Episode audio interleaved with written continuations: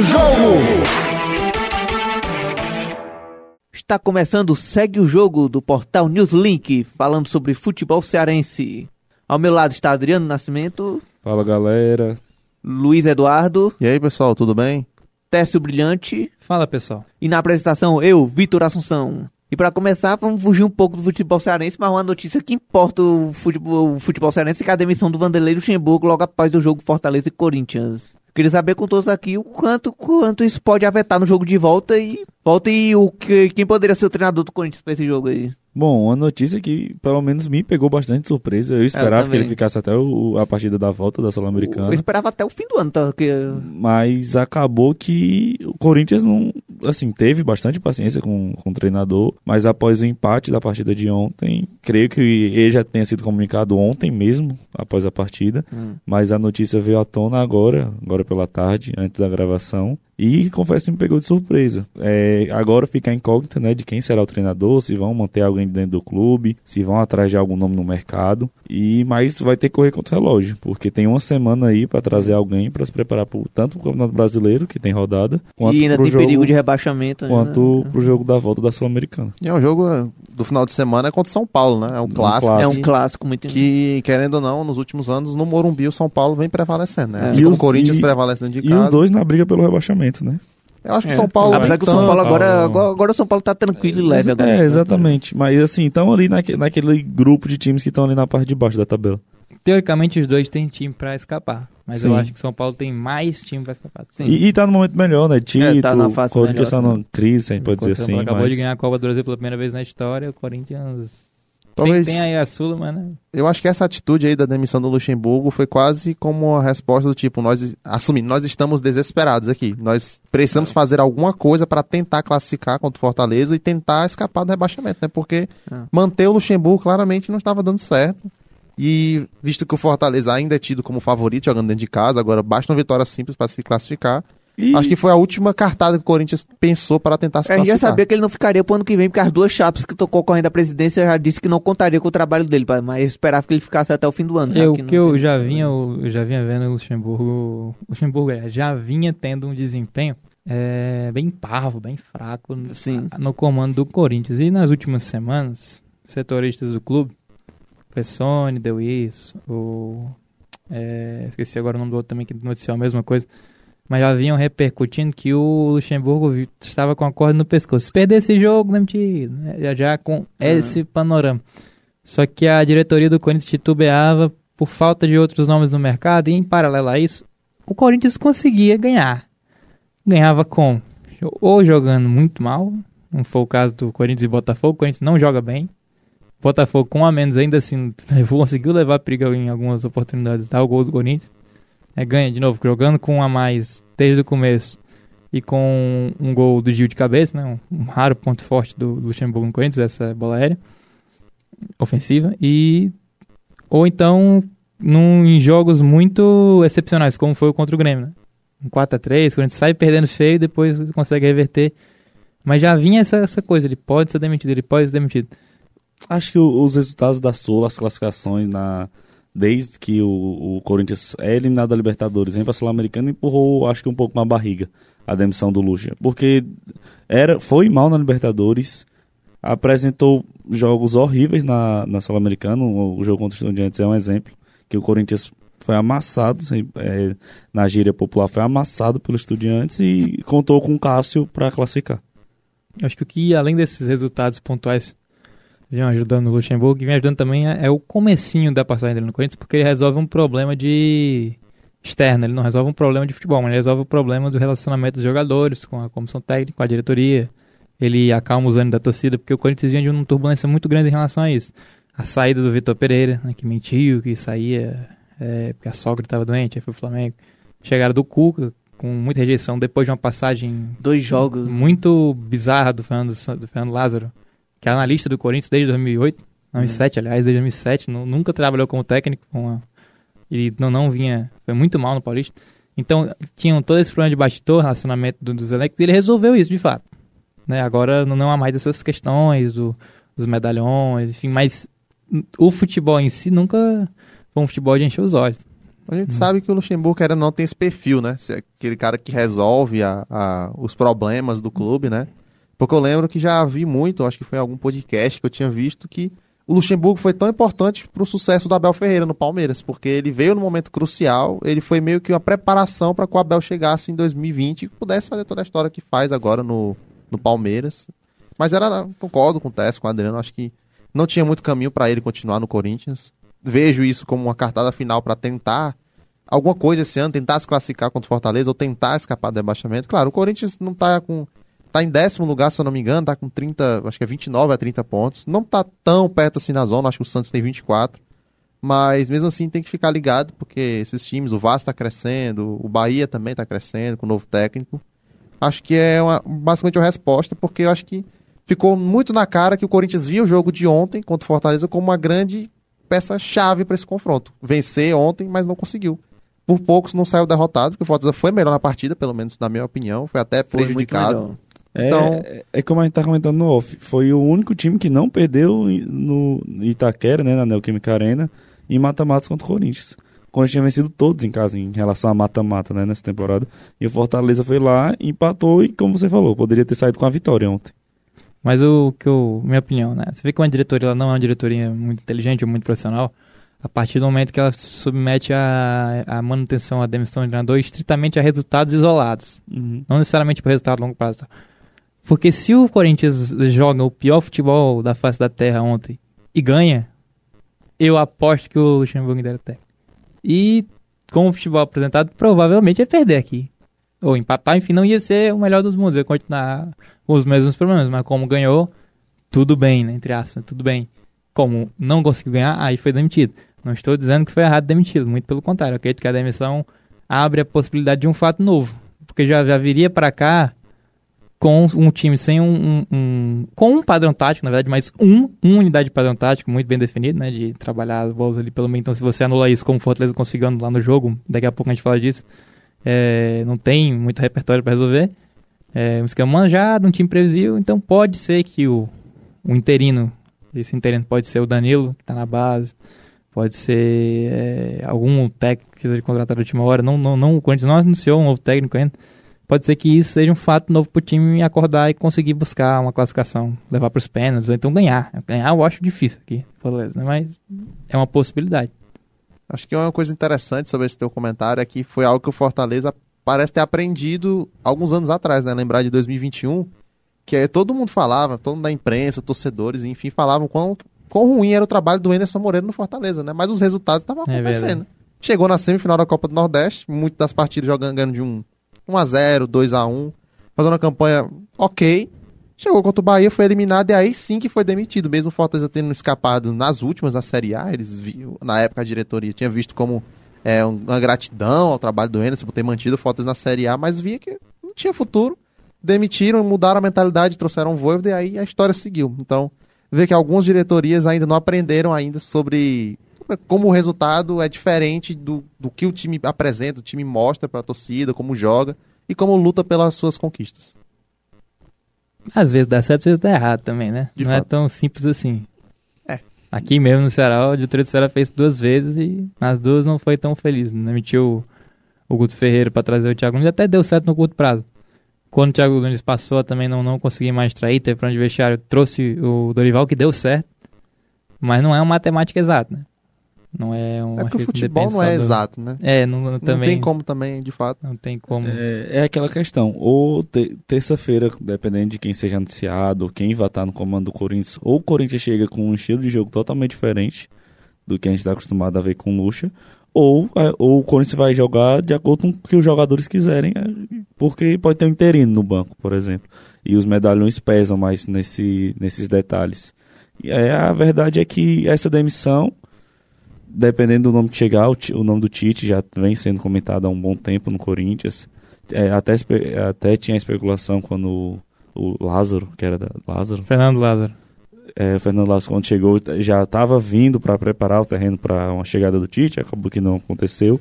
Pode acontecer agora, é um dos nomes. Mas a verdade é que o Fortaleza pode ser um gás a mais pro Fortaleza, já vai ter a torcida a seu favor e pode pegar um Corinthians des- desestruturado. Então são sendo os próximos capítulos que vai ocorrer durante essa semana decisiva para os clubes, né? Eu. O que eu vejo muito em relação a isso é o seguinte: se for o Danilo, que é o técnico da base, eu acho que o Fortaleza tem de tudo para vencer o Corinthians com muita facilidade. Porque o Danilo, na base, não, nunca demonstrou um futebol minimamente é, organizado, muito, muito fraco. Um treinador ainda não tem um padrão de jogo interessante, não vai ser pelado. Se for o Danilo, vai ser pelado. Não tem muito pra onde correr. Não, não, não vejo o Corinthians se safando bem dessa situação com o Danilo como técnico interino. O Tite eu não sei, eu não acho que ele vai topar assumir Nesse agora. final de ano, né? Deixar aí o ano mais ruim pro Corinthians. É porque tinha toda a especulação de que ele já estava desembarcando para acertar com o Flamengo, né? Porque já era a preparação, ele já chegar no Flamengo agora para fazer uma pré-temporada pro ano que vem. Então, é, a gente não sabe se pode acontecer algum chapéu, o Corinthians acertar com o Tite. Nada impede, né? Porque ele ainda não foi oficializado pelo Flamengo. Pode ser que ele também não treine nenhum dos duas equipes, pode ser que É. seja outro técnico, um estrangeiro, ou até um que estava por aqui, né? O Mano Menezes foi especulado numa época, então pode ser que alguma dessas peças acabe pintando no Corinthians nessa semana. Eu também acho bem difícil. Assim, eu creio que vai ser o nome que mais vai ser falado pela imprensa, pelos O portais, Carilli também tá pelo vendo. próprio É, torcedor. Mas t- acho creio que seja o o Tite, ele depois que ele saiu da seleção, ele quis dar uma descansada na carreira. No- é nada que o dinheiro, que o, o treinador, os jogadores vivem em prol do dinheiro. Então nada que o dinheiro não possa mudar a cabeça dele. Mas eu creio que ele não pegue um, um projeto já em final de campeonato, é, já caminhando para a reta final do Campeonato Brasileiro. Não, não creio que ele vá assumir o Corinthians agora. Tem- eu sei que ele está nos planos do Corinthians para a próxima temporada. Pode ser que o Timão vá, vá atrás para adiantar essa chegada, mas eu acho bem provável. Agora eu acho engraçado que o, Tite ele tirou esse ano sabático e estou muita propo- proposta de fora, né? E agora se especula que ele tá considerando a pluma do Flamengo, né? ele mora no Rio de Janeiro, desembarcou recentemente, estaria, tem conversa com a diretoria depois da demissão do São Paulo, que foi demitido, mas não ah, anunciaram oficialmente a É. demissão, e teoricamente é para ele treinar o Flamengo, continuar dando treino, como foi com o Vitor Pereira, eu acho isso muito engraçado, a pessoa ser demitida e é obrigada, mesmo demitida, a comparecer no, no, no lugar de trabalho dela para dar na maior má vontade do mundo treinamento, porque o time não tem é, não tem confiança, porque tem auxiliar fixo no Flamengo. Ele não, não, não tem confiança no profissional que faz essa atividade. É, mas o Tite teve proposta do, de, ó, é, salvo engano foi o Al Ittihad, não foi o Al Al Nassr, um clube da Arábia Saudita. O Fenerbahçe da Turquia, o Orlando, agora eu esqueci o Orlando o que é, Orlando, Orlando City e o Olympiacos. Honestamente, eu, assim, não, é- não é é- ele que querendo ir pra Europa, eu não vejo por que, que ele recusaria isso, porque ele não vai parar numa Premier League direto. Ah. Ele parou nas quartas de final com a seleção brasileira duas vezes. Isso não é grande coisa. Me E desculpa. para seleções medianas, assim. que é Boas, mas medianas, historicamente. Mas assim, você chegar na Europa num Olympiacos, num Fenerbahçe, não é pouca coisa. Joga Champions League. São os maiores clubes dos seus países. Eu não É. vejo isso como uma coisa horrorosa. Podem dar eu acho meio... pros maiores na Champions. Não, eu acho um pouco arrogância da parte do Tite. Arrogância assim, ele pode até ele tentou de não querer ir pra Turquia, não querer ir pra Grécia, né? Mas eu, eu, eu preferiria treinar um clube de médio na Europa e depois, se eu for bem, né, fazer o salto do que. e é, a gente abrir não mão. pode esquecer que o Neymar pediu ele no Al-Hilal, né? O, Isso. o Verdade. Jorge Jesus está balançando lá e um dos nomes que o Neymar indicou para a diretoria foi do Tite. E o Flamengo também teria interesse no Jorge Jesus, então É, seria uma é, situação lança muito engraçada. cadeiras. Inclusive, a informação do GE saiu há, cinco minutos atrás, que realmente é o que a gente tá conversando, né? O Tite é o nome preferido da diretoria do Corinthians e o Mano Menezes é cogitado. De fato, então, acho que é uma dessas duas opções. É é, Vejo o Mano como mais forte pra assumir, Também creio que vai porque ficar tá desempregado, É. então mais tá fácil resolver. aqui.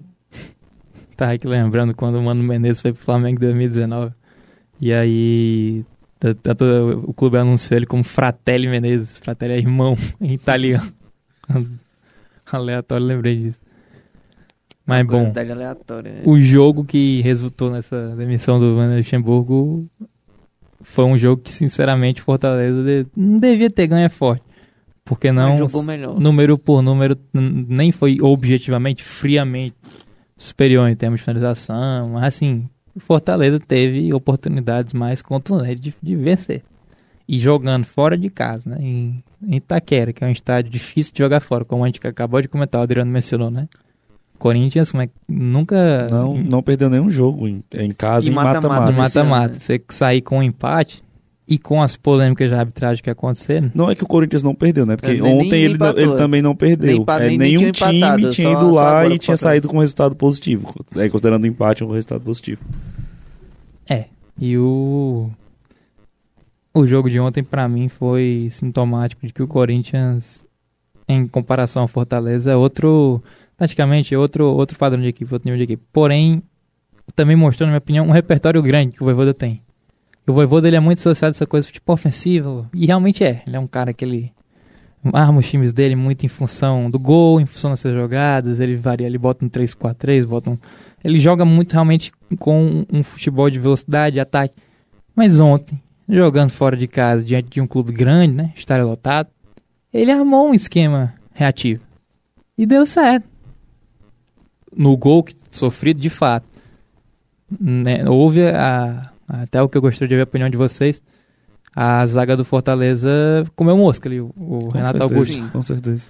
Renato Augusto é um cérebro genial e, e foi anulado uma parte do jogo, mas na bola que ele teve essa, ele- a- o espaço, a zaga É a famosa liberdade que não pode dar pra um cara que é craque. O É. Renato Augusto é um craque. Júlio Alberto estava livre, o Renato Augusto, na hora que ele percebeu esse espaço, fez o passe em profundidade, o Júlio Alberto recebeu no ponto futuro e gol do Corinthians. O único lance que o Renato conseguiu pegar a- o sistema defensivo do Fortaleza totalmente desarmado, porque era um ataque do Fortaleza, a- o gol do Corinthians nasce de um contra-ataque do Fortaleza, que o Guilherme desperdiça a bola no ataque e, e ocorre o lance do gol. Na verdade, eu penso. A minha visão sobre o jogo é que parecia que era um jogo quase que espelhado, né? Parecia que as duas equipes estavam uma tentando contra-atacar a outra a todo momento. Sim, sim. Porque inicialmente o Corinthians parecia estar mais tranquilo, aí deixou o Fortaleza ficar com a bola, trocando passes e esperando o contra-ataque. Mas aí o Fortaleza foi atacando e depois foi diminuindo seu ritmo, depois de fazer o gol. Então depois que o Fortaleza fez o gol, o Corinthians naturalmente veio pra cima, o Fortaleza tentou contra-atacar e aí tomou um contra-ataque. E aí o Yuri Alberto fez o gol. Também acho que de fato foi uma falha ali coletiva do Fortaleza, né? Perdeu Sim. a bola no ataque, o Caio Alexandre e o Zé Wellison subiram e não conseguiram impedir o, ou acho que foi o Moscado que deu um passe pro Renato Augusto. E o Renato Augusto conseguiu, com a sua genialidade, o, encontrar o, o Zé Wellison Alberto. até tentou fazer a falta, se não me engano, o Fagner tava no meu campo, aí ele solta a bola no, no Moscardo e o Moscardo dá no Renato. Ele até faz a falta e para, só que no que ele para, o juiz dá sequência. Isso. Aí ocorre o lance do gol. Inclusive, um baita, belo gol. baita passe do Renato Um Augusto. né? belo Tem, gol. tem um que ser belo gol. valorizado tanto o passe como o chute do Yuri Alberto, que é um, Uma também é um baita boa, centroavante. boa finalização. E o que eu acho curioso também, porque o Corinthians, ele jogou, na minha opinião, minha visão, é que ele começa muito mal. Ele do meio, ele não, não do meio pro fim, mas do meio até o quase fim, digo assim, até os 43, 44. Que aí nos últimos instantes também dá uma desesperada. Aí também começa a ir pra cima de novo. Mas eu diria que o Corinthians jogou mal o jogo quase todinho. E o, e a- o pedaço de jogo que ele joga bem, que é ali do, do meio pro final do primeiro tempo, é quando ele se toca que ele tá jogando em casa, quando ele vê que apesar do- da, da defesa do Fortaleza tá muito bem organizada, marcava ali um bloco baixo muito bem, sabia? Ele, ele tinha plena condição de us- usar o Renato Augusto, usar o Yuri Alberto para tentar fazer esse rompimento de linha. Mas isso é um tanto quanto curioso, porque hum, se o, se o seu adversário tá jogando num contra-ataque, você vai ficar também, você vai pedir para tomar um gol. O gol não saiu necessariamente por causa disso, não. o gol saiu no escanteio. O Marinho cobrou bem. Uma coisa que, que o Fortaleza melhorou muito é, de duas temporadas pra cá foi a bola aérea, que era um- uma deficiência da, da equipe e, tipo, vem sendo uma arma muito forte. É, tanto quando o Marinho cobra, tanto quanto tanto quando o Pikachu cobra, sempre leva muito perigo, tanto com nossos volantes, quanto, é, tanto quanto os zagueiros. Eu acho que eu tava dando uma olhada de novo no lance do gol. Foi de fato, o Zé Wellison fez a falta. Foi o Fagner, não foi o Moscato, que tocou pro Renato Augusto. E já ele já lançou, ainda no meio campo, já lançou pro Yuri Alberto, né? E eu concordo com o Adriano. Eu acho que mais em 2022, que foi uma época que o Fortaleza não estava muito bem na bola aérea, tomava muitos gols de cabeça e não fazia Sim. muitos gols. Enquanto 2021 era uma arma, né? O Benevenuto fez vários gols com cruzamentos do, do Crispim, o Tite também. Fortaleza ganhou do Fluminense com dois gols de cabeça Exatamente. no Maracanã. Então, O jogaço. voltou a ter essa arma, o Zé Wellison de novo sendo decisivo. Acho vem sendo muito foi... importante na, na Sula. Fez o gol no jogo na ida contra o Libertar. Fez o gol agora contra o Corinthians. contra o Mérida Fez o também. gol contra o São Paulo. Fez gol contra o São Paulo. contra o Estudiantes de Mérida na fase de grupo. São três Sim. gols só na Sul-Americana. Então mostra que o Fortaleza parece ser um time muito mais equilibrado do que o Corinthians, né? Eu acho que a partida inteira do Fortaleza foi mais constante. O Corinthians, às vezes, ele, ele oscila demais na Em partida. alguns momentos parecia que o Fortaleza estava jogando em casa. Pegava a bola, propunha um jogo, ia É, pra o cima.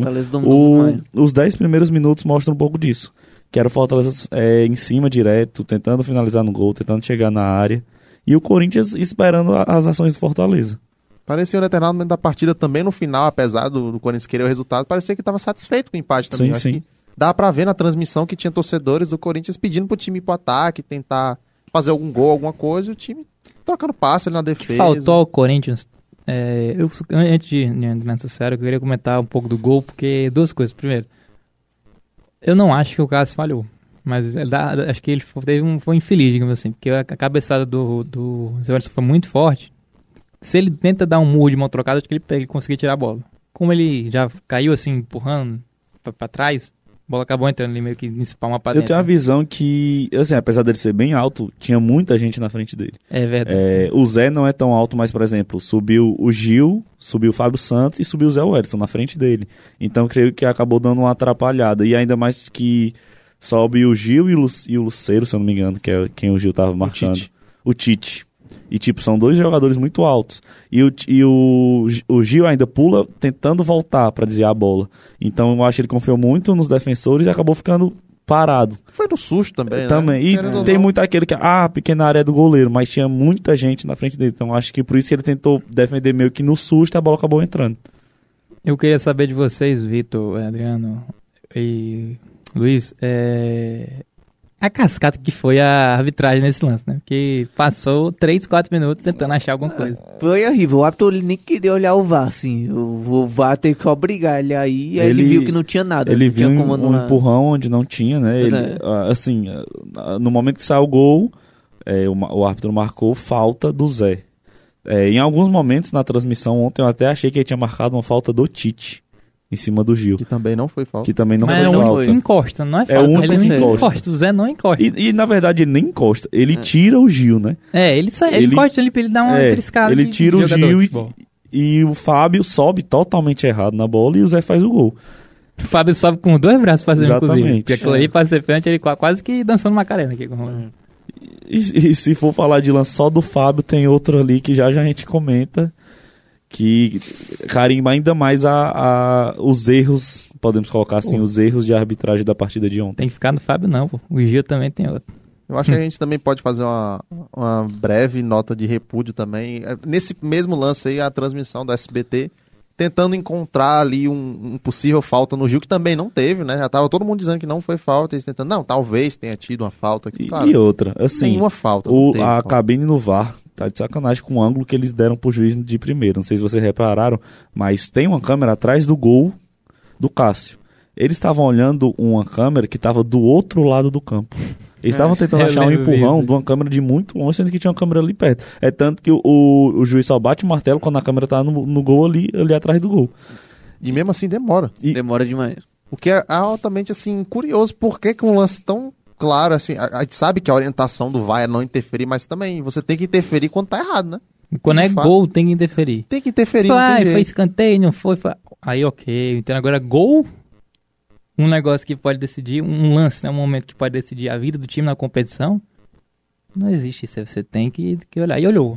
Pelo menos olhou. Se eu não Pelo me engano, olhou. foram uns 4 minutos de paralisação. minutos. Esteban ou Street, né? Que é o Eu não lembro em que momento saiu, em qual minutagem que saiu o Foi gol, mas 21. Foi uns 4 a 5 minutos. Foi de 21 paralisação. gol e ele só, só a bola voltou a rolar aos 25. Foi uns 4 minutos. Exatamente. E, isso sem contar o tempo que ele esperou pra ir ver o lance. Isso, é, foi o mais demorado que É, foi, ele anula foi já faz pra não. Ele anula, aí os jogadores do Fortaleza dão uma pressionada. Eu até fiquei bem é, impressionado com a calma do Marinho é, em relação ao árbitro ontem, porque ele era o único que não estava reclamando tanto. Eu acho que ele tava tão seguro de Tá que não tinha de que porque ele viu, né? tava de frente, né? Até o Caio, que é um jogador mais calmo, assim, tava em cima do árbitro. Eu lembrei daquele lance do Fla-Flu do final do final do Carioca desse ano, que o, o volante André do Fluminense ri, começa a ter um ataque de riso na cara do juiz, que ele, ele dá uma falta no meio. Não sei se vocês já viram esse, esse vídeo. Não, nunca vi, Na hora não. que o Caio partiu pra cima dele assim, ele, ele, ele parte rindo pro juiz, depois ele fica com raiva. Mas assim, não é, não é marcar isso, não é marcar isso, eu lembrei disso daí, porque realmente, deve, pro cara que tá jogando, deve ser muito revoltante, né? A- E assim, até o Zé mesmo, é, se você for em convicção, o Zé, é, ele demonstrava isso. Ele sabia que não tinha feito a falta. Ele parecia inquieto, né? Como se tivesse preocupado, tipo, pô, será que vão anular esse meu gol aqui, um gol tão importante? É, mas ele sim. parecia um pouco nervoso, preocupado, tipo, colocando a mão na cabeça. Mas aí, pelo menos, o VAR consertou, o juiz corrigiu, mas aí, a partir desse momento, acho que a gente pode começar a falar nesse assunto. Sim. Parece ter se perdido completamente na partida. Teve dois lances, assim, Eu- capitais, eu diria. que- Além dos, desses dois lances, eu achei falta de critério dele em alguns lances. É, algumas faltas do Corinthians, que ele não deu amarelo, que em lances parecidos pro Fortaleza ele acabou punindo os atletas do Fortaleza com cartão amarelo. Mas já trazendo para os lances capitais, tem o lance do Pacheco, né, com o Gil, que a primeiro momento eu disse que não tinha sido nada. do que Marinho é o que. Qual que é, sabe qual, qual ocorre primeiro? O que Não ocorreu primeiro direito. foi do Gil em cima do Pacheco, Foi no primeiro tempo ainda. é. no primeiro tempo. Foi depois do gol do Corinthians. Que é um- Que- o, o Gil chega meio que pisando assim, né? Na, tirar. na verdade, os dois foram no primeiro tempo. O que foi depois do gol do Corinthians foi o do Marinho. É o do Bruno Pacheco ainda estava 1x0. Ele parte na, na lateral Foi depois de 33 driblar o Fagner. aos 33 minutos. Aí a- ele então adianta, tinha o gol do Corinthians. ele adianta Não, muito a gol do bola. Corinthians aos 40. Pode continuar. Ele adianta muito a bola. E o Gil vai tipo fazer a proteção. Só que aí o Pacheco passa e ele bota a perna. Aí tem um contato e o Pacheco cai. A primeiro ver, eu não tinha achado nem lance faltoso, nem nada, muito menos dentro da área. Mas no replay mostra que há o contato e em cima da linha. Em cima da linha já conta como pênalti. Não, já era dentro da área até, porque tipo, em, cima, em cima dele, ele, é porque muito na beirada da área. É, sim, tinha ele tá, tipo, o Gil tá dentro e o Pacheco tá tentando tomar a frente. Eu acho que o Pacheco O- tá muito na área. Eles- A- já- pé- já o pé, na pé direito dele já tá todo dentro da área. Quando eu vi É. o número, eu achei que não tinha sido falta. Não tinha sido problema. Quando, quando eu vi depois, eu já tinha Na- acabado sim, de entrar. no, no a- na câmera normal, né, da transmissão, pra mim parecia ca- caso fosse pra marcar algo seria falta. Só que aí no replay é que você é, dá eu acho que todo mundo teve a mesma convicção que é um lance faltoso que muitos árbitros dariam E não deu pênalti. nada, né? Ele E ele não deu e nada. ele nem foi ver. Eu acho nem que, foi ver, eu achei, nem foi chamado pra ver Foi o não. lance. acho que aí foi um erro. O árbitro foi péssimo no jogo. Não estou isentando, mas acho que aí também foi um erro muito grande do VAR. Acho que Com deveria certeza. ter que apitado nele. Porque isso- esse é um lance pra quem tá vendo de longe, ou tá pe- dependendo de onde que você vê, você acha realmente que. Não, ou não, ah, não foi falta ou B. Foi falta, não foi pênalti. Porque comparar com um lance assim, uma- um- que não foi um carrinho por trás, foi aquela entrada que o, que o cara vai tentar tirar só a bola, mas acerta em cheio o, o pé do jogador. É o famoso sem querer também é falta. É, sem querer também é falta. Mas foi uma falta. E foi na área. É um lance pra se olhar e marcar. É um pênalti clássico, pênalti de manual. Que você. O cara vai dar o rap e erra a- o lugar de bater na bola. E aquilo ali pra mim foi pênalti muito claro. Cham- o VAR chamar não chamou. O jogo continuou. É, a, a própria transmissão até dá a entender que o VAR tava analisando o lance e quando volta o Corinthians já tá trabalhando tá. a bola no campo de defesa. Então, O que é ju- justamente contra tudo aquilo que a gente sabe do que é o VAR, né? Sim. O VAR ele tá lá pra bem, poder. o VAR até, eu acho já tem uns três anos que o VAR tá no futebol brasileiro, né? Eu acho que chegou em 2020. Não, 2019, na Série A 19. Então, 2019. são, é mais tempo ainda. E, o VAR, anos, e o. VAR ainda é muito confuso. A gente não sabe qual lance que o VAR pode intervir, quando o, o VAR pode anular ou não algo. Então, é, se todo lance de possível tem que ser analisado, contra o Corinthians poderia ser duas chances de gol e trazer um placar excelente para Fortaleza. Sem- e o juiz Falta não critério, né? Porque a gente não sabe, assim, a recomendação é, o VAR não deve interferir tanto, a não ser que seja algo assim, revisão de gol, impedimento, que aí tudo bem, sempre tem, Pênalti mas também. pênalti também. Só que assim, depende, parece que o VAR, às vezes, ele depende demais do árbitro de campo. Se o árbitro de campo Com não certeza. marcar nada, ele não vai chamar. Às vezes eu Isso tenho, vai a- contra da pessoa que tá lá na imagem, que ela tem uma visão que o juiz de campo não tem. Às vezes eu, eu, eu tenho pra mim que muitos árbitros, não só do futebol brasileiro, mas do futebol mundial, são contra algumas coisas do VAR. Então, por exemplo, eles preferem manter a decisão de campo, assim, tirando lances de gol, óbvio, mas preferem manter a decisão de campo do que ter que parar a partida e analisar o VAR. Por exemplo, pênalti. É muito difícil ter um pênalti duvidoso, entre várias aspas, e o juiz parar a partida para ir analisar. A não ser que seja uma mão, a não ser que seja uma falta muito clara. Tipo, lances como esse do Pacheco e do Marinho, é muito difícil o árbitro. Pera, vou, espera que eu vou analisar. É um ou outro, um ou outro juiz que param o jogo, vão analisar, e ainda mais pouco é árbitros que marcam o pênalti.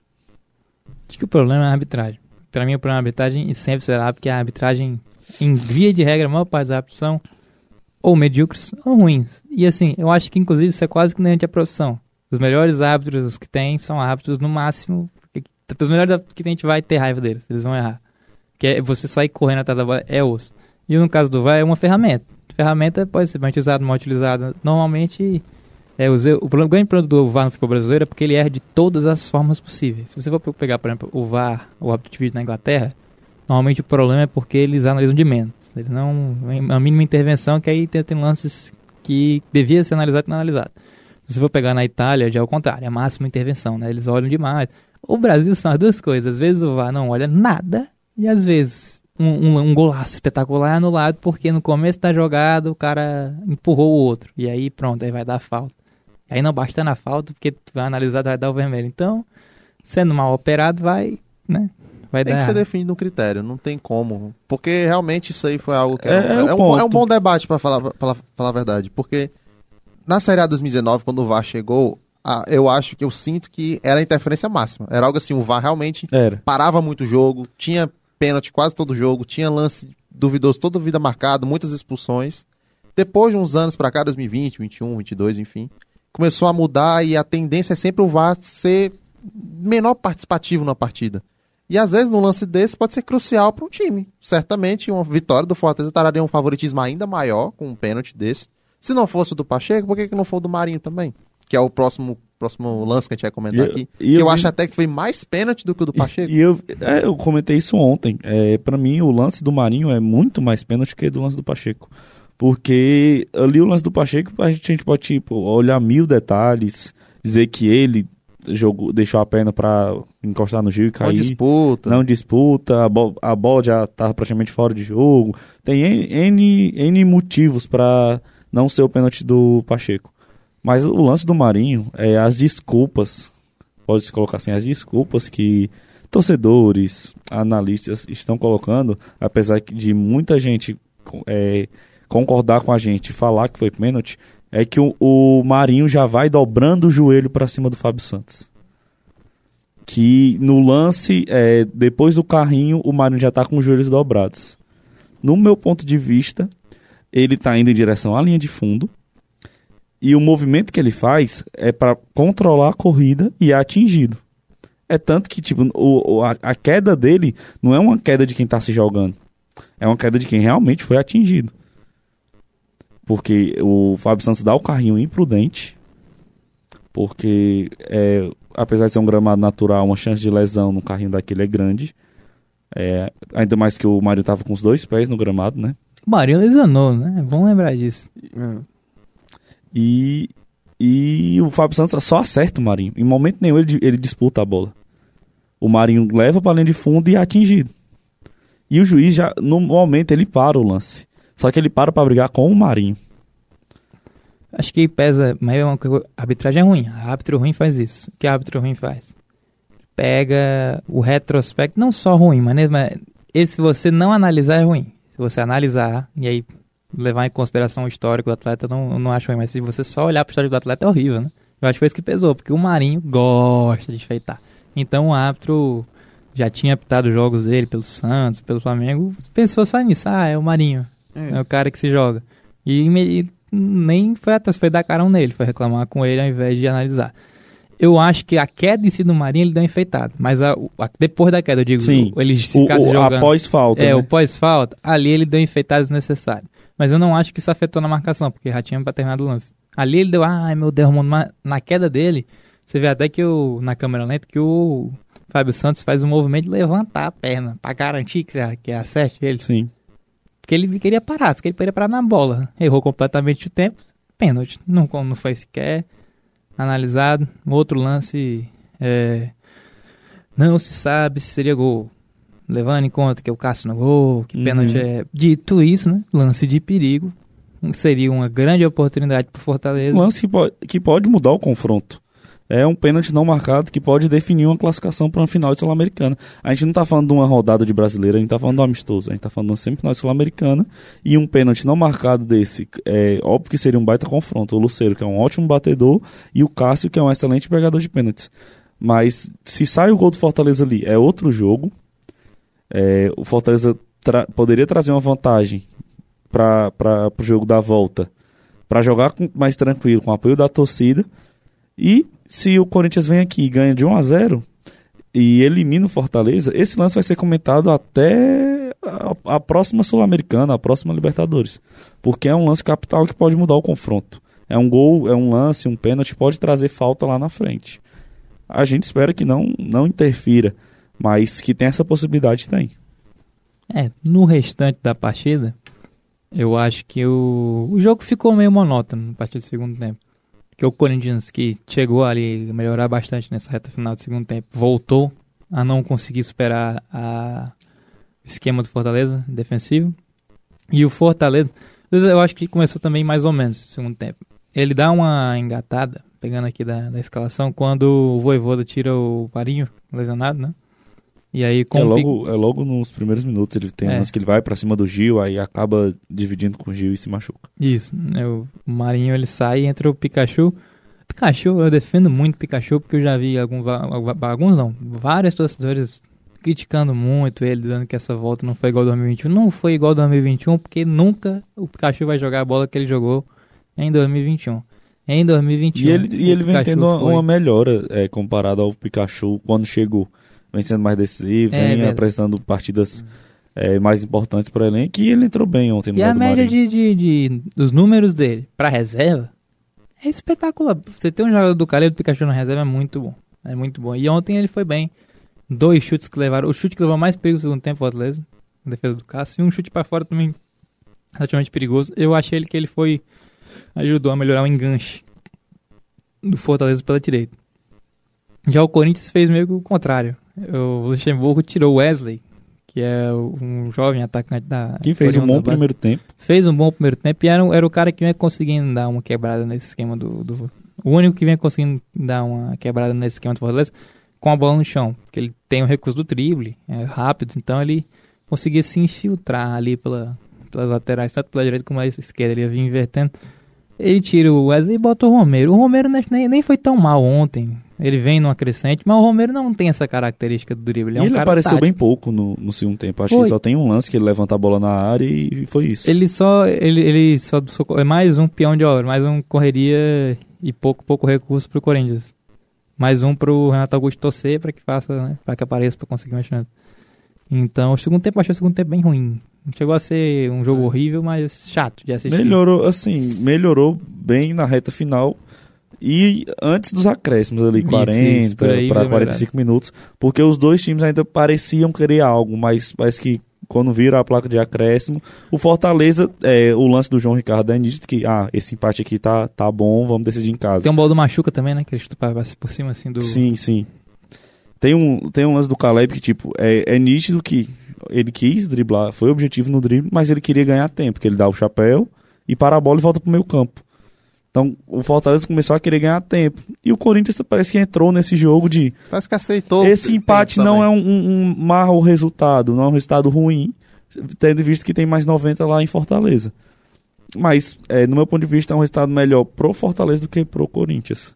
Exatamente. Que o Fortaleza vai ter é, o apoio da torcida.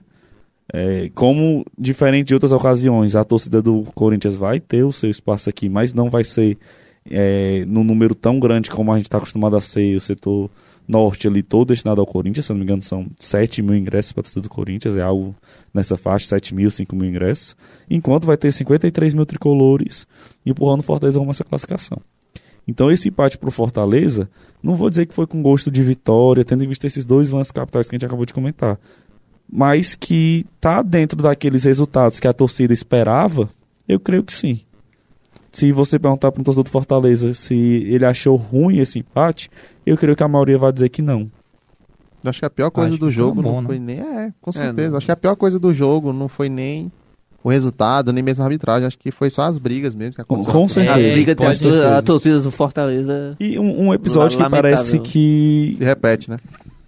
Principalmente parece que em jogos importantes. Desde 22, do começo do ano passado. E eu acho que até antes já Já tinha. teve em Não, 2015 a rixa- e bem rixa perto de é- um clássico Rio em 2015 já teve. Não, a rixa existe há bastante tempo. Sim, a rixa existe sim. quase desde que a. Eu não, não lembro mais o ano exato, mas tem mais de 10 anos. Que a JGT firmou-se uma aliança com a torcida do esporte. e A, a TUF, que é a principal das organizadas do Fortaleza, não, não tem essa aliança. E, e Mas- pra piorar, era, era aliada com a Inferno Coral, que é a Isso. do Santa Cruz. É porque o coitado do Santa, vê como é que são as coisas. O coitado do Santa Cruz tá tão lascado que isso ficou até esquecido, né? As pessoas não lembram que, no- que ele tava ali, no, que a organizada do Santa Cruz tava nisso no começo. Mas o- a, a do esporte ainda existe, ainda, ainda tem essa rixa. de- É porque eu acho que começou a piorar a partir que a final da Copa do Nordeste ano passado é Fortaleza Esporte. Eu acho Sim. que aí Isso deu. é, foi o, o ponto crucial para tudo que aconteceu desde então. O né? primeiro, o primeiro. Na, ve- na verdade, assim, o, o pontapé inicial ocorre em 2019, na partida de Fortaleza e Santa Cruz lá.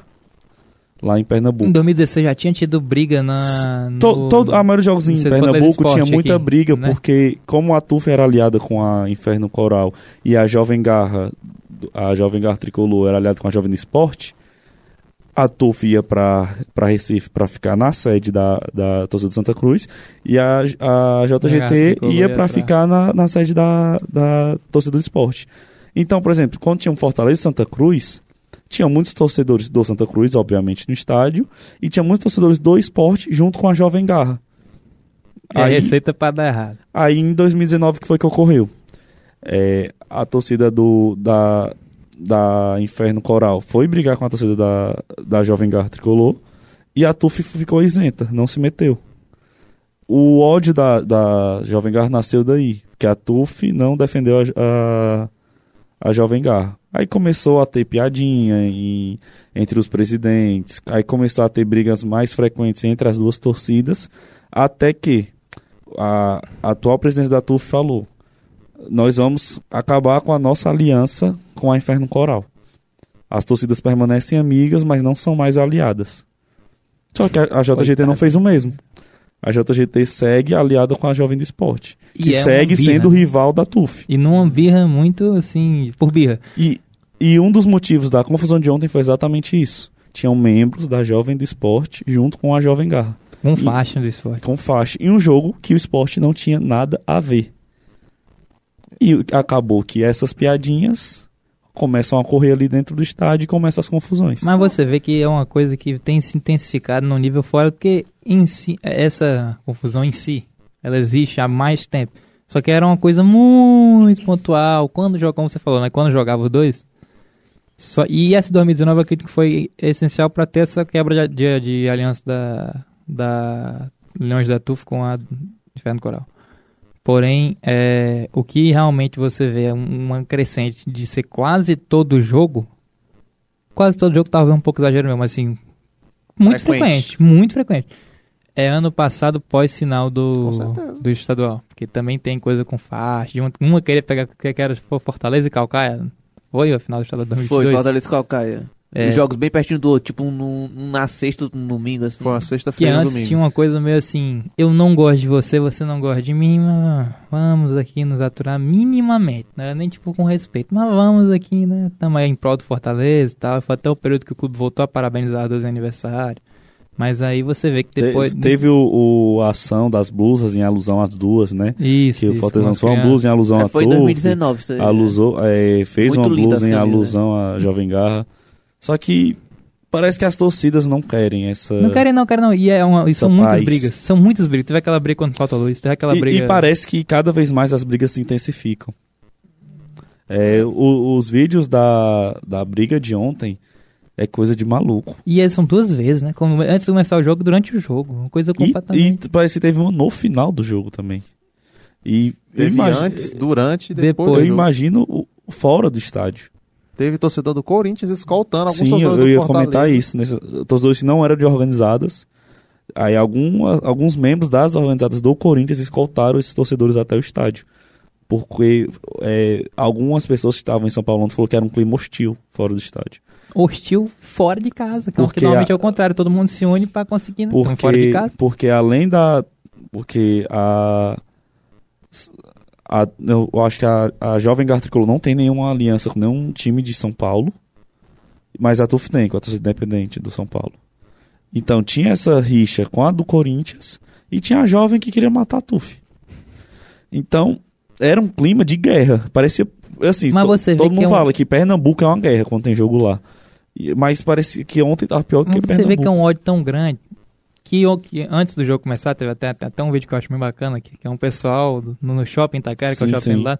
Tem gente da Gaviões, gente da TUF cantando e disputando ver quem canta mais alto, mas normal, futebol, A- a- paixão, a, a- sem a disputa que era pra ser, A né? ideologia, Na verdade, é um vídeo bem bacana. É um vídeo verdade. massa, é um vídeo legal.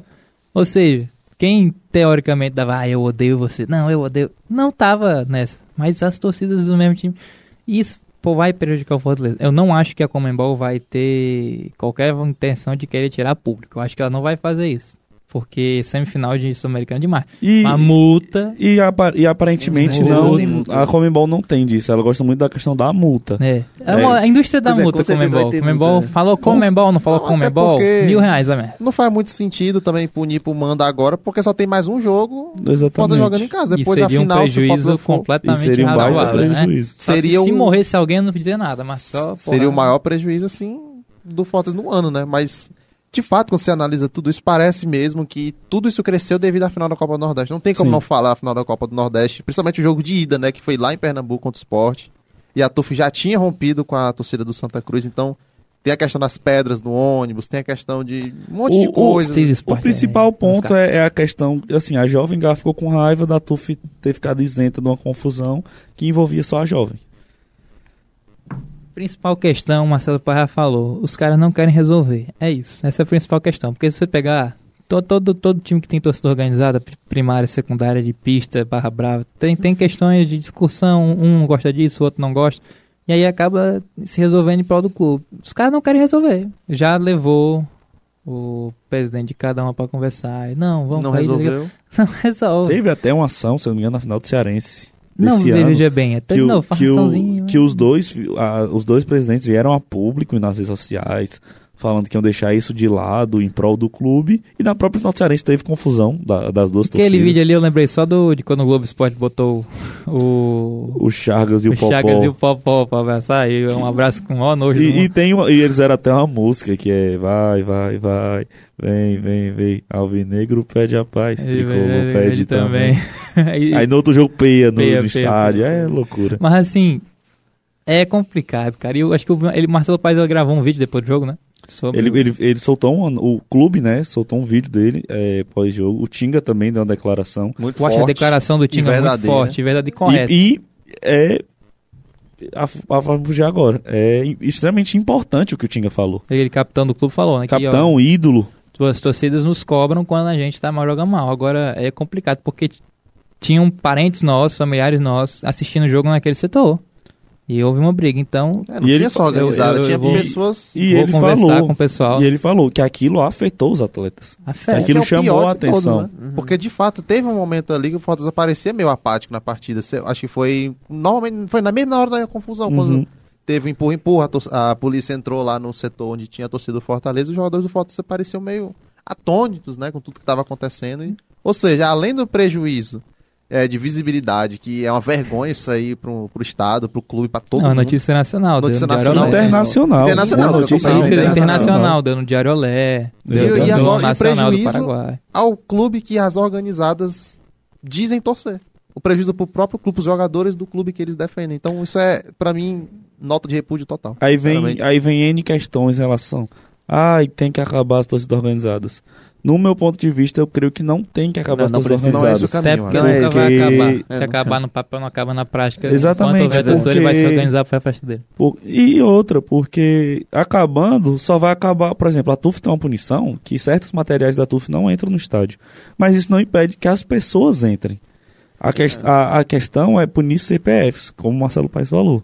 É, ele prevê, nos próximos anos, ter reconhecimento facial nos estádios. Mas reconhecimento facial na opinião tem que ter o seguinte: é banimento. Com certeza. Em caso de morte, tal, prisão, uma banimento e banimento mesmo. Não é tipo, ah, vai ficar tantos meses fora, tantos jogos fora. Porque isso é fácil de burlar. É banimento. Tem que banir as pessoas do estado. Tem Com que banir. certeza. Que assim acaba. Aí ele continua fazendo a confusão dele fora e não prejudica o time dele. Que já quem, quem quer criar confusão, vai que quer confusão. Agora, criar confusão num ambiente que é ali, família, criança, né? Tem um, um estádio, é um lugar de paz. Um lugar pra você torcer, Entretenimento, como né? esporte. Não, não, Muitas não existe. crianças, idosos, E mulheres. são coisas que afastam. É, cada vez mais o, o público do estádio fica muito nichado a esse tipo de, a esse tipo de público. Óbvio que ainda tem, ah, por exemplo, alguns setores do Castelão, como Bossa Nova, ali a Especial, a Prêmio, que são setores mais família. Mas, Também é o mais caro. São e mais também caros, são mais caros. Então a galera do povão, infelizmente, tem que ir ao estádio, viver cercado desse medo, de a qualquer momento pode ocorrer uma confusão. E isso não se prende só na do Fortaleza, do Ceará Ah, também. o Ceará tem também. qualquer clube, eu acho que a, a maioria dos clubes que tem mais de uma torcida organizada, assim, que tem um ego muito alto, porque a questão dessa confusão da, da Jovem Guarda Tricolor com a TUF é relação ao ego. É, nenhuma das duas quer dar o pé, o- a mão a torcer para pega vamos selar aí- uma paz aqui para ser É isso, né? o, o melhor para o clube. Elas É pensam só na, na torcida.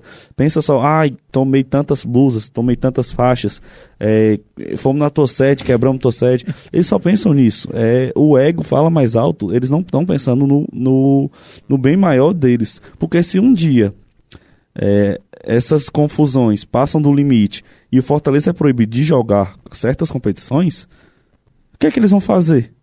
Porque o, eles só estão ali, é, são frases que as duas torcidas colocam, que eles estão ali em prol do clube. Só que na prática não é isso. Elas só pensam ali na, na camisa azul, né, que é da Jovem Guarda, e na camisa branca delas, que é da TUF. Então, Não pensam no vermelho, Só- azul e branco, né? é eles não certo. pensam no geral. Por exemplo, tem muita criança, por Pô, exemplo, os caras não cantam música. Isso é o que me de- destrói. Não, não cantar a música do outro organizador, eu acho demais. Porque é do E time. quando não- canta- nem o que importa é o menciona clube. E quando canta, é, faz alguma mudança levando pra, pra coisa, sua não, né? torcida, entendeu? Isso. Então é bem complicado. É uma situação que já fugiu do controle, até dos próprios policiais. E não só no Castelão, já aconteceu no PV esse ano também, no próprio PV, que é um estádio muito menor, com um público muito menor e mais perigoso no quesito que é muito mais gente amontoada, né? Porque o Castelão é maior. Separação, né? É uma- Separação é muito pequena, uma então coisa... E não tem a questão do o portão de divisão do, do presidente Vargas, é muito amador, a gente pode dizer assim. Sim. Porque no Castelão é uma grade e ainda tem um cordão de polícia. Quando é necessário. Porque pra mim é uma vergonha. O, tem que ter um cordão de polícia dentro da mesma torcida pra não ter confusão. É. É, o negócio é, por exemplo, tem um, teve um jogo, não lembro qual foi agora, eu acho que foi Fortaleza e Vasco aqui, que tinha um, um número bom de torcedores do Vasco e tinha um cordão de que separava a torcida do Vasco, que estava na Superior Norte, da, Aí do sempre portão tem de divisão. a, a Força Jovem Vasco é aliada. É, sim. É, teve, tem um portão de divisão aqui, né? Da Superior Central para a Superior Norte. E tinha um, um, um cordão de policiais para que a torcida do Vasco não fosse até esse portão. Aí, beleza, porque tem que ter essa medida de segurança, mas dentro de uma mesma torcida. É, eu fico, por exemplo, tem um- uma cena que é muito. Ficou bastante famosa, que é Fortaleza e Palmeiras. Que é exatamente um torcedor da torcida, da torcida Jovem Garra. Que ele começa a provocar a torcida do Palmeiras e o policial chega e começa a bater nele na frente do filho dele. Então, esses episódios fazem começam a afastar cada vez mais a família, as crianças, como o pai As falou, mulheres. as mulheres. É, o estádio é um local que é para a pessoa ir lá curtir e apoiar o seu clube. É, quem convive em estádio sabe que hoje o estádio é um clima hostil. E parece que a qualquer momento a bomba vai explodir, parece que a qualquer momento vai começar uma confusão. E essas brigas elas só dão pano pra manga do discurso do Ministério Público Com certeza. e da Polícia Militar.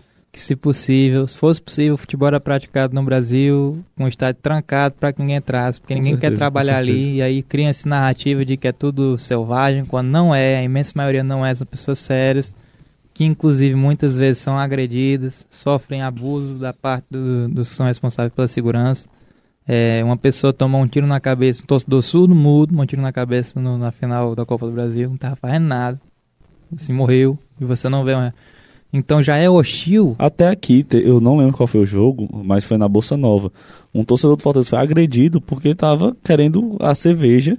Tipo, ele não tava. Tinha um, um grupo de torcedores batendo no bar e ele tava ali perto. O, o policial agrediu ele com um cacetete só por ele estar ali.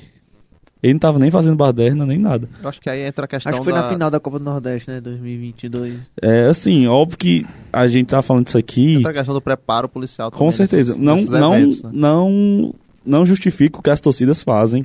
E eu não vou nem generali- generalizar, porque não são todos. Tem muita gente ali da- dentro da torcida organizada que vive daquilo, famílias que vivem daquilo, que vivem em prol daquilo. E que Mas- torcem de fato e que clube, realmente não- torcem de fato. É, é, É justamente Muita cena dessa que- confusão você vê. São um grupo de torcedores, não é a torcida inteira, são grupos. Então, normalmente, Normalmente é uns 10, uns 10, umas 10 pessoas. Alas, né? É, é a questão das zonas. É porque se a, gente, a gente poderia pegar um programa inteiro para falar de torcida organizada. As confusões são por zonas. Tem zonas da TUF que não se gostam e tem zonas da e tem a TUF que não gosta da, da JGT. Algumas, confusão, algumas confusões que tem da própria TUF são questão de bairros, aí engloba facção, é, vários motivos. Já teve gente que saiu na porrada, que, que marcou-se de brigar por causa de traição de mulher. É. Você tem todo, não é sério. É sério, já teve briga no estádio. E, e outra, e, e as brigas no estádio, óbvio que a ma- grande maioria envolvem as torcidas organizadas, mas tem briga em setores nobres também. Prêmio Não, tem só- muita é, É isso que eu briga, ia dizer. Bolsa Por isso Nova que tem o- muita A briga. própria questão da cerveja, né? Na A Bossa questão Nova, da cerveja. Que gerou muita Chuva confusão de no cerveja dia. Exatamente. Tá, Então. Eu gosto. é, é, é algo assim complicado porque é um evento. Cara, não uma partida de futebol hoje, é um evento, seja qual se, seja a divisão ou seja o campeonato, é um evento, principalmente de torcidas grandes, massa, como a Ceará, Fortaleza e tudo mais. Que de fato a gente vê que acontece algumas coisas que a gente fica. que parecem cada vez mais afastar de fato o povão, como você fala. Porque. Porque como, como. Pensa assim, numa situação dessa. Como que você, um pai, uma mãe, olha pro filho e fala, vamos pro estádio, quando você vê que você pode acontecer alguma coisa com seu filho ou com você mesmo? Mas aí Por o que eu- motivar, entendeu? O que eu digo é o seguinte: realmente é triste, acontece muito, mas eu vejo que o que eu fico chateado dessas brigas é porque é, as torcidas aqui do Brasil, organizadas ou não, elas têm que ter a consciência de que qualquer coisa que eles fazem de errado, a reação contra isso vai ser até desproporcional, vai ser muito grande. Porque nós vivemos uma época em que a- o prevenido, esse tipo de confusão é muito grande, e há uma intenção de deixar o máximo de, de políticas para. Por exemplo, a briga no Castelão em 2015 aconteceu pelo quê?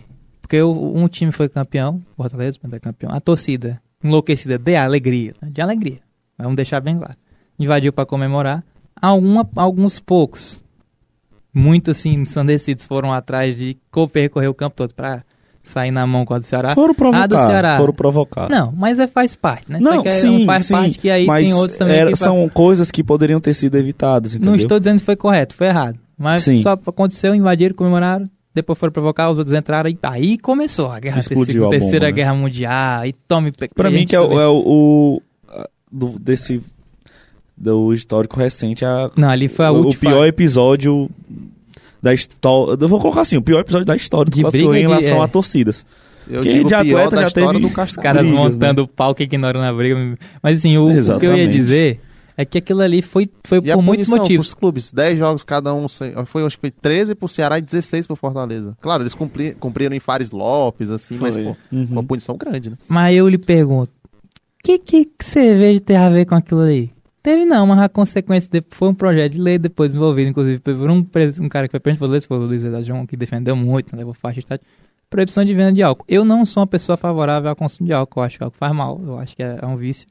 O que que teve? Não teve a ver, mas é porque é, é uma política que é adotada para justificar, pra você não... E as- assim como você for pegar, por exemplo, a questão ali da... Do, da- da- do falecimento da Gabriela de- torcedora do Palmeiras.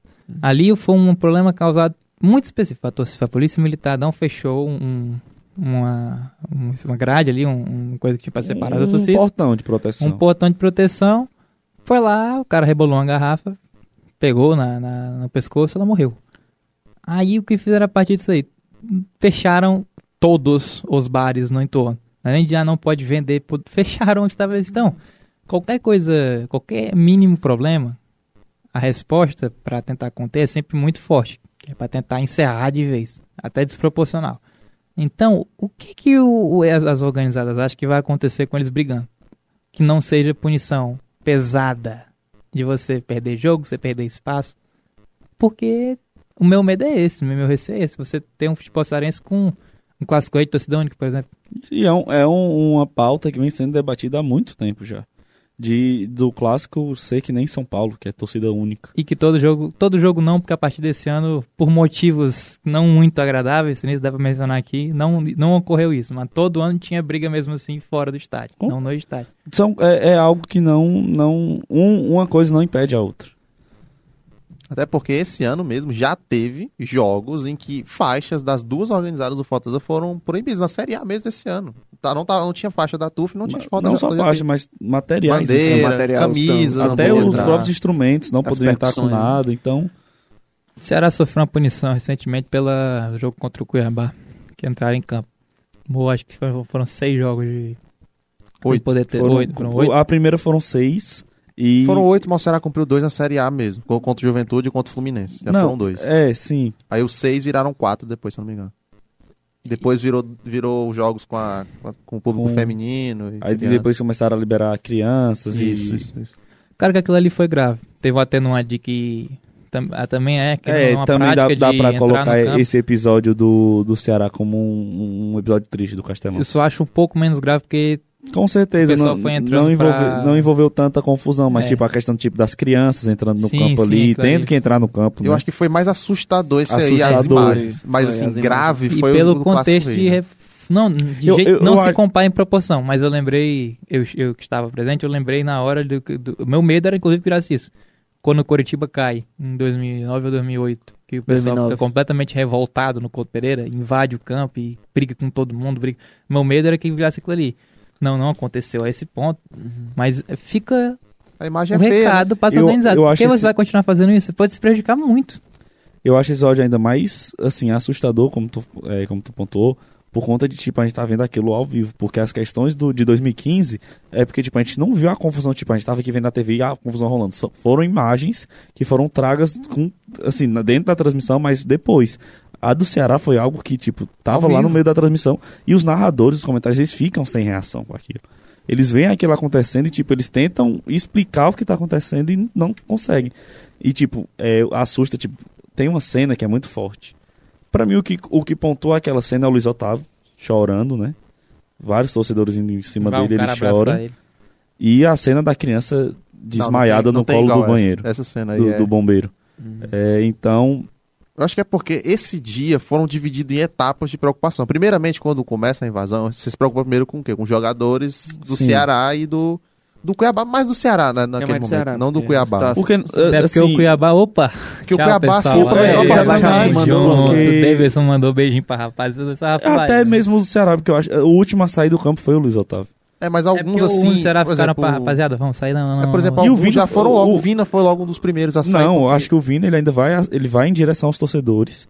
Só que quando ele vê que o- o- os torcedores já estão mais irritados, ele volta. A- a- na transmissão mostra isso. Sim. O Luiz Otávio fica, né, lá na defesa e o Vina vai em direção aos torcedores. O Vai- gol do Ceará engano- sai com a galera já entrando. É porque até, até ali tava acontecendo só o que, que foi até a defesa do Ceará. E realmente é um argumento que, que é verídico, que é o seguinte. O Castelão foi reformado, projetado para que quando rola uma briga na, na- quando aconteça uma briga na arquibancada, aquelas escadinhas que tem ali que dão pro campo, seja usado pelo torcedor, pra ele poder escapar. E começou a briga ali, entre, né, organizado do Ceará e torcedores comuns. O problema é porque, ao ver que as pessoas estavam utilizando aquilo ali pra sair, Eles viram como desculpa pra eles invadir. viram como uma oportunidade para invadir. E sendo- cobrar o atleta, né? E aí o que me incomoda mais é o seguinte: o Ceará empata o jogo. Com isso acontecendo, o Ceará ainda tinha como virar aquele E tinha um jogo. bom tempo de Eu acho jogo. que o Ceará 10 viraria aquele jogo. jogo. Eu não Eu sei acho. se viraria, Eu porque acho o que time era Pouco tempo. horroroso assim, do Ceará do, ano- do ano passado. Um time realmente limitado tecnicamente, mas dava para buscar o resultado. Ma- Mas, assim, Existe apesar de a horroroso, possibilidade, eu né? acho que o Acho Ceará, naquele, depois que o Cuiabá faz o gol, o Ceará manda na partida. O Ceará tinha uma o Ceará máquina. tinha dado, eu acho que bola na trave já. O Ceará tava jogando muito melhor. Foi, foi um erro individual do Richardson que recua mal e o Davidson faz um gol. Inclusive, esse jogo ficou, além das imagens feias e assustadoras, basicamente aquele, toda, tudo que aconteceu naquele dia, o Ceará parece ter caído ali. Eu né? acredito que aquele jogo é representativo. Foi crucial. Mas- mas sim, que é eu- um jogo que tem cartão amarelo, né? de- Mas pra mim, eu, eu coloco aquele como. Eu não digo que o jogo o Ceará caiu contra o Havaí. Pra mim, o Ceará já chega contra o Havaí rebaixado É. por conta do que aconteceu contra o Cuiabá. Porque não Moralmente, tinha clima, não, não tinha tinha. clima. A torcida já tinha abrido mão do, do time. Não tinha questão do apoio. Ah, vamos apoiar e acreditar até o último, Nem até o último mais, né? segundo. Nem tinha como. Não, não, sim, mas eu digo em relação tipo, a redes sociais, você não viu uma, uma movimentação tão grande da torcida como você vinha antes dessa confusão. E, e parece que tipo, o próprio time, depois daquilo, não. Óbvio que, com todos os motivos, não tinha forças para continuar jogando o campeonato. Tinha nem técnico. Era o interino. Mas sim, é, falando em crise no Ceará, né?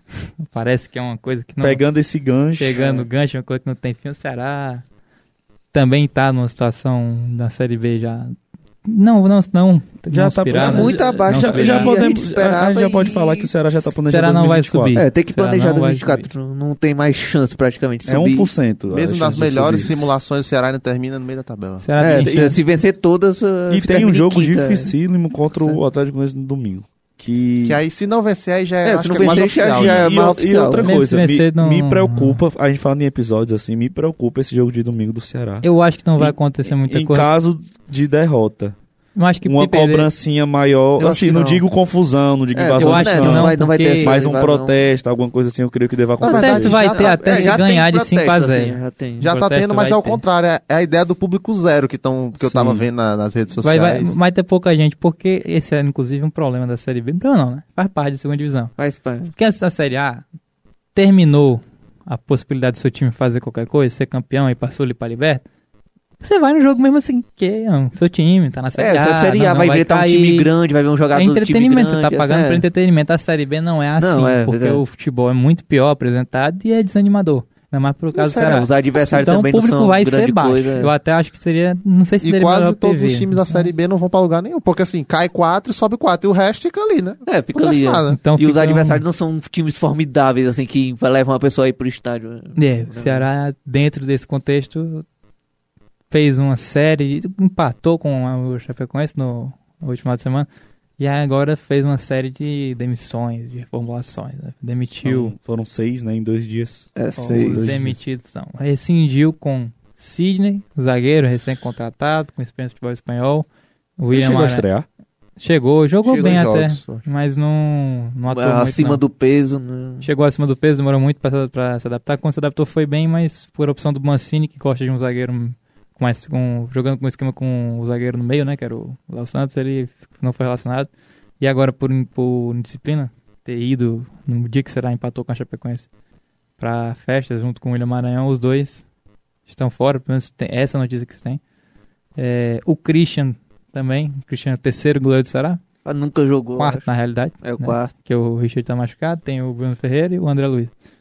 Ele é egresso da categoria de base, né? E área de disciplina relacionada à fuga de concentração, ele teve seu contrato rescindido. O diretor executivo Juliano Camargo, que veio do Criciúma e que foi responsável pela montagem do elenco, também foi demitido. Ele foi o primeiro a ser demitido.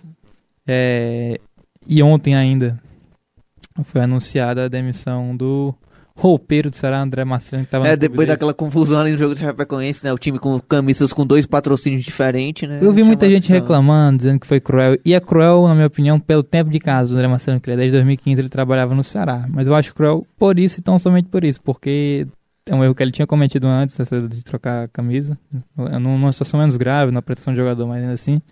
E é algo que afeta diretamente nas cláusulas de contrato de patrocínio do clube. A Estrela Bet chegou junto do Ceará e cobrou sobre isso, para que não se repita. Não, não, ah, não decidiu não acionar multa nem nada, mas você jogar com outro, e- as, as duas marcas te patrocinam, mas só uma paga um valor para ser a patrocinador master, né? Hum. Aí ver um atleta teu com outra marca é complicado. Foi demitido, tá desde 2015 será. É, e o e hoje anunciada mais uma saída no Ceará que foi o é, Ibiapina, Cristiano Ibiapina, Cristiano Ibiapina supervisor de futebol demitido também do Ceará.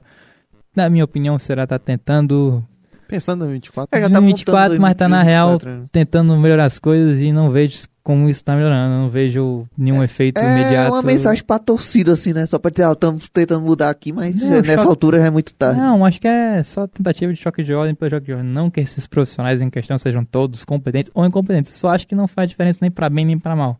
Hum. O único, curiosamente, o único que eu vejo talvez seja uma demissão realmente bem justa.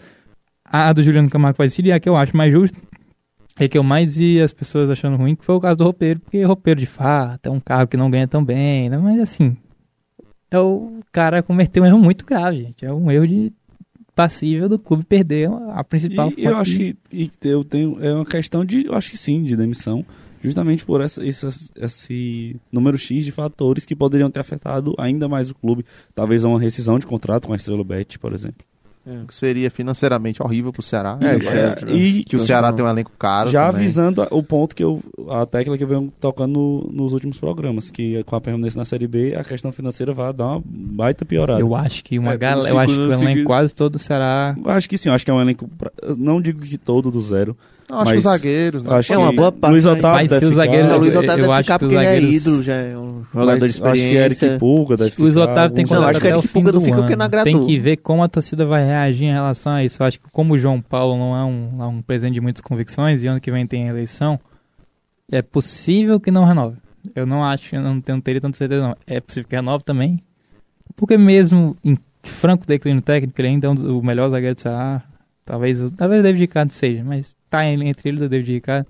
E é ídolo Tem a do time. questão do- É ídolo, é tem a ídolo, experiência pra passar os novos jogadores. Ele é ídolo, mas É. a torcida tá um pano bastante magoada com ele e a idade avançada é uma, é uma questão. Mas o- o- os que eu sei que vão sair, por exemplo, o Eric, né? Nós sabemos que vão sair, porque ele tem pré-contrato com o São Paulo. É, tem os que estão por empréstimo, termina esse ano também. Então você tem um. Eu acho que até o próprio Barleta, que ainda tem um bom mercado na Série A. É, o Barleta sai. É. O Barleta sai. É, Não sei se ele tem tanto mercado na Série A, não. Talvez tenha, né? Acho Não que o Richard times fica, time né? menor da Série A tudo vão tentar pela boa que ele tá fazendo no Ceará, golaços, tá jogando bem ali. Acho que Quem? o Barleta, acho que tem mercado nos times Não, menores o da Barleta acho que não sai, não. Porque é contrato longo, longo, longo, longo. Ele- não é- não é uma renovação automática não, só se o time subir o contrato. Não, o dele. contrato dele longo. O Barleta e o. São os que eu sei que não vão sair de jeito nenhum. O Barleta, E o Saulo, né? o Saulo. Castilho talvez empréstimo, que é um salário alto. Mas contrato assim, na a, a salário verdade é que, como o Luiz falou, um bo- uma boa parte do elenco para 2024 deve ser caras É. novas, jogadores que. Mais de Série B, assim. né? Jogadores mais Série B, Série C, o, o próprio Negueba, que tá no esporte, né, por empréstimo, é um, ca- um, É, um já o- já jogador tem um confirmado Que não é aquele, é bom ressaltar. É, não é aquele não Negueba é Negueba, Grêmio, Negueba, né? esse Flamengo. É o Negueba que jogou a Série C essa temporada, acho que ele é um garoto ainda, né, acho que ele tem É pelo confiança, 20 né? e poucos anos. Jogou a Série C pelo confiança. É melhor renovar o elenco, né? A gente É. sempre vê reclamações do que da idade avançada, da média de idade avançada dos jogadores Deve do usar Ceará. bastante a base também, então... É um caminho natural quando É. o time não consegue um acesso de forma E automática. né? quando for montar esse novo, você atentar também para essa questão de, da idade, porque o Ceará tem um costume. Os dois times aqui tinham isso, o Fortaleza perdeu com o tempo. É, ainda faz isso, porque todo time faz, mas só com quem realmente vale a pena. Da repatriação, né? O Ceará repatria o Richardson, É, mas os Sem times cearenses gostam muito, mais, muito mais que o resto do o Brasil Thiago de Pagançá repatriar. sem sentido. E aí. Acho que só o Saulo, né, valeu a pena, de fato. Também não sei até onde valeu a pena, porque ele tá jogando bem, mas o Saulo tem problema com lesão, assim, Sim, já sim. duas vezes sentiu. Foi um valor bem alto. Mas acho que foi dos casos que você citou, talvez tenha sido o É, desse melhor, ano né? talvez foi o É, melhor. das repatriações ele é com certeza que melhor, mais faz sentido, melhor tem retorno técnico. Eu concordo com o Vitor. Acho que não é uma coisa assim nem do Ceará nem do Fortaleza. É uma coisa assim dos times cearenses ainda tá enraiz- enraizado, né? A gente vê nos últimos anos Edinho voltando e não rendeu nada. Isso é duas 2 vezes, Não sei nem milhões. se é do time cearense, acho que isso é uma coisa de futebol, mesmo porque Não, mas o time tem cara- cearense tem mais aí. O Fortaleza O- Ceará tem o muito nosso mais. querido aí. Corinthians aí, já né? caiu no o costume. Corinthians não E o Atlético Goianiense também. O Fortaleza e o Corinthians e o Atlético Goianiense tem muito mais que os outros, isso, de repatriar. assim. Mas é isso. E o. O. Ferroviário. Conseguiu aí, já deu uma. Pra mim, a principal, perdeu o Paulinho, mas pra mim conseguiu a principal reforço pra temporada, pra, é pra próxima Série C, temporada. que é a renovação do Ciel. Renovar E Ciel. contratou o treinador do Floresta, Matheus Costa, né, que já subiu com o Paraná pra Série A em 2017. É um. O Ferroviário já vai tendo uma. já tá iniciando o planejamento pra boa- temporada Tá 2024. certo, Uma afinal não tem base. mais muito o que disputar esse ano, já conseguiu É, não, acesso, é, não, conseguiu tem o mais, título. não tem mais nenhum jogo pra disputar, Então, então, acho já que tá já é- iniciando o planejamento e é ótimo fazer isso. Né? É natural já tentarem fazer, já é o movimento para a próxima temporada. Muito bom que mantiveram o Ciel, é a principal peça do time, referência de- tanto de liderança como referência técnica também. Acho essencial para o Ferroviário tentar fazer o que a gente estava falando em vários programas, que é tentar não só permanecer na Série C, mas também subir pra Série B. tentar É, um lutar time para pra subir para a Série tentar B, subir. porque vários anos disputou, bateu na trave, né? 2019, 2020, 2021, em É. 2022 cons- foi rebaixado, caiu, né? é, caiu. Não, É, voltou foi logo agora em 2023 e tentar um acesso para a Série B que seria histórico para o Ferroviário. importante é manter peças principais, né? Como Douglas, como o próprio Gabrielzinho, o Ciel já conseguiu. É, manter a- uma O boa base desse também. elenco Tarcísio renovou. e, É re- e reforçar alguns também. setores que pode ser que perca alguma peça ou outra.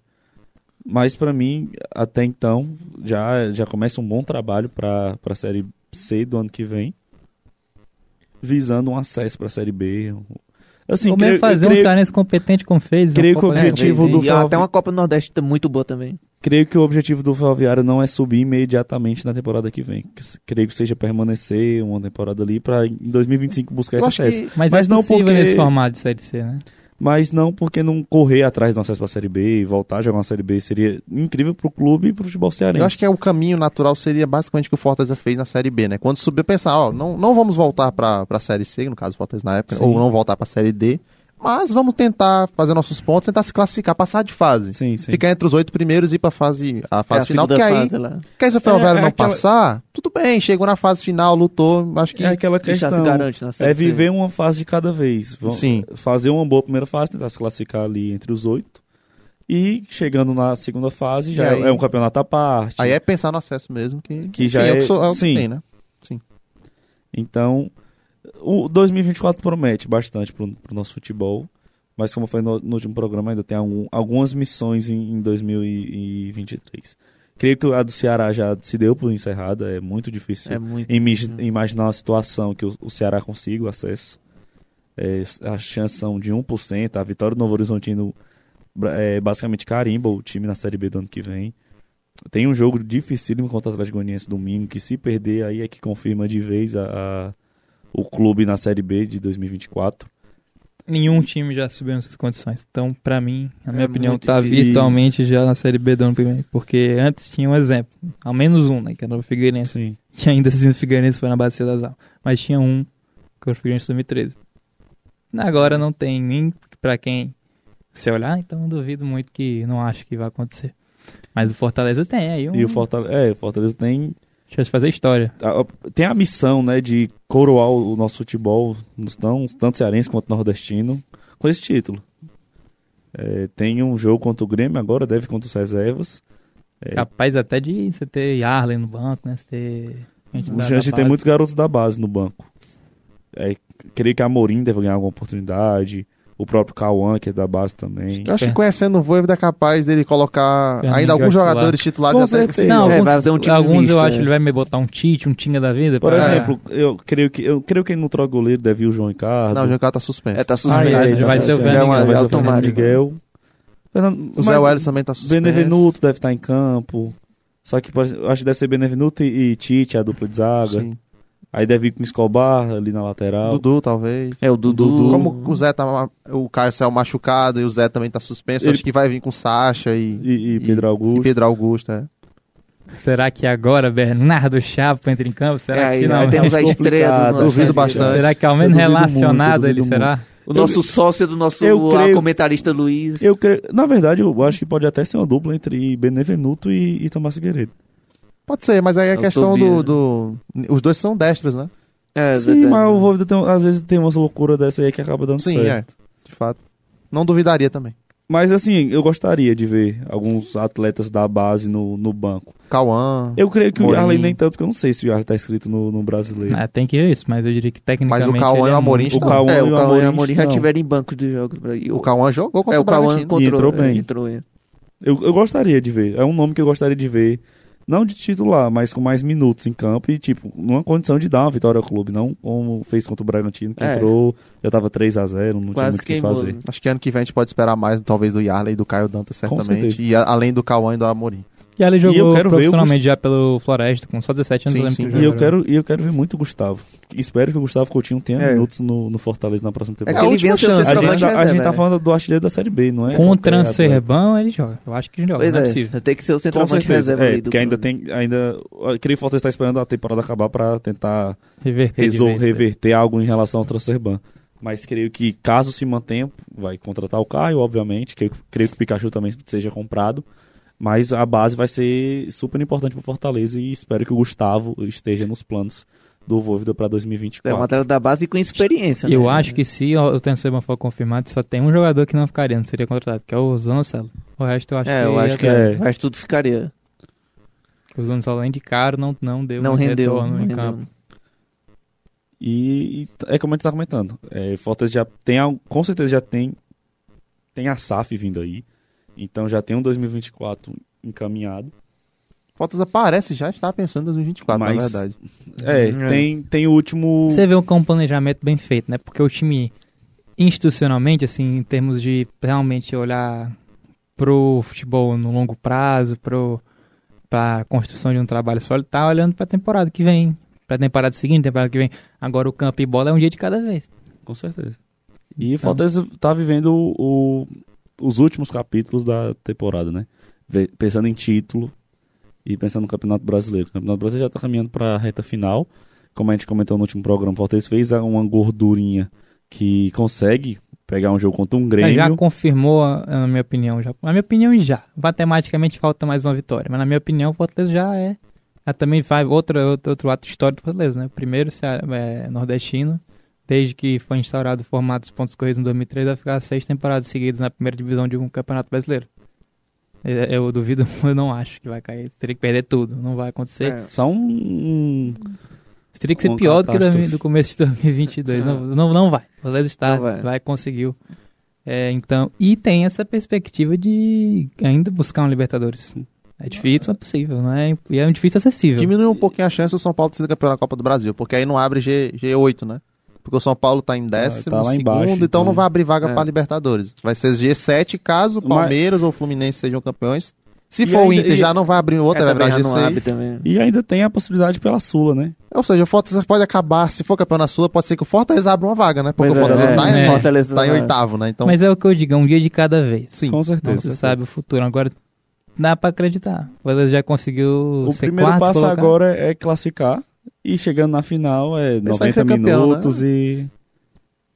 E assim, tem que ser campeão, claro, é o objetivo, é o sonho, mas só de você ter essa, Com certeza. essa, Com certeza. essa história, só de você ter um, você- o torcedor, só dele poder, um torcedor do Fortaleza Esporte Clube, viajar, dele a- assistir um jogo de uma final continental, de enfrentar uma LDU, de um- uma equipe campeã de Libertadores, de pegar o Defesa e Justiça, que já foi também campeão, é uma coisa assim de.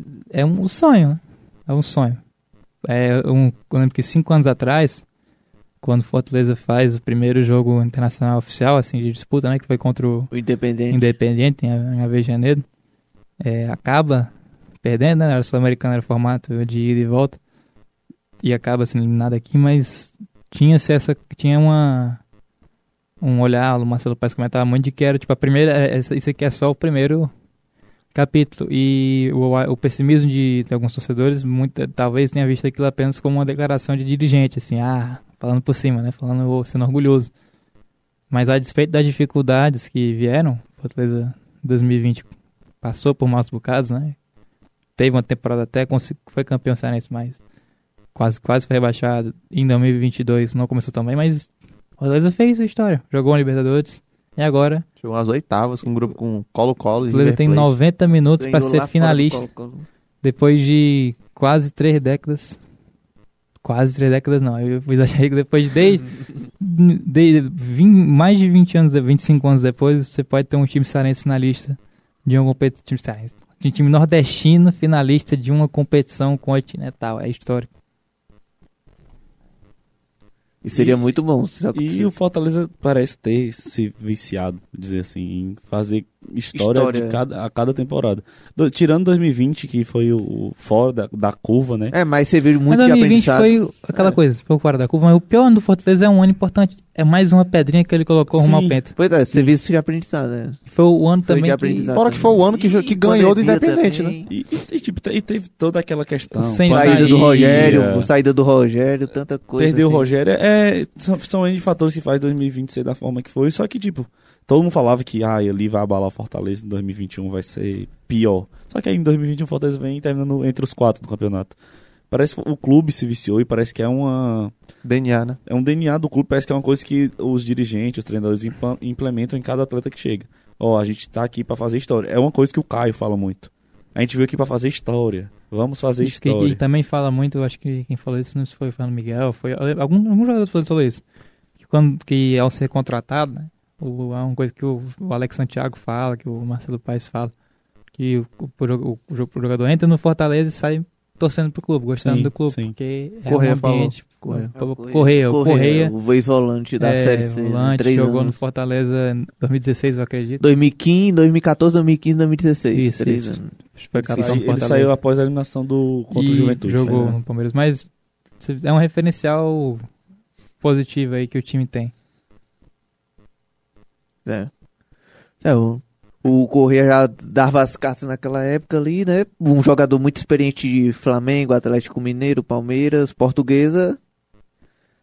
E temos essa atmosfera agora, né? E até o Rogério Ceni já falou que a família dele ainda torce por Fortaleza bastante. Então vemos com a evolução do Fortaleza muito que vem do Rogério, com o Voivoda e a diretoria do Marcelo Paes, desde Eu, que digo, assumiu a eu presidência. digo que até que antes, eu acho que o Lima, já na Série C, tinha um discurso muito parecido. É, também. De acreditar, de sonhar. O É, o Lima e o Correia era, 2015 do era uma liderança do é Fortaleza. Fortaleza era uma liderança. depois do gol do Cassiano. Porque continua ali. Tem um 2015, 2016, ainda tem mais dois fracassos de, de acesso. Em 2016 que o time vinha Mas muito bem. o- vinha- Eliminou Isso. o Flamengo da Copa do Brasil, Mas o são América contextos. Mineiro. São contextos. E ainda ganhou do Inter. 2015 ali foi realmente um jogo difícil. 2016 foi o técnico que abandonou o time. Né? O, é, o Marquinhos Santos. Santos. É, então você vê que da partida de 2015 para cá o Fortaleza vem numa trajetória passo a passo, construindo aos poucos.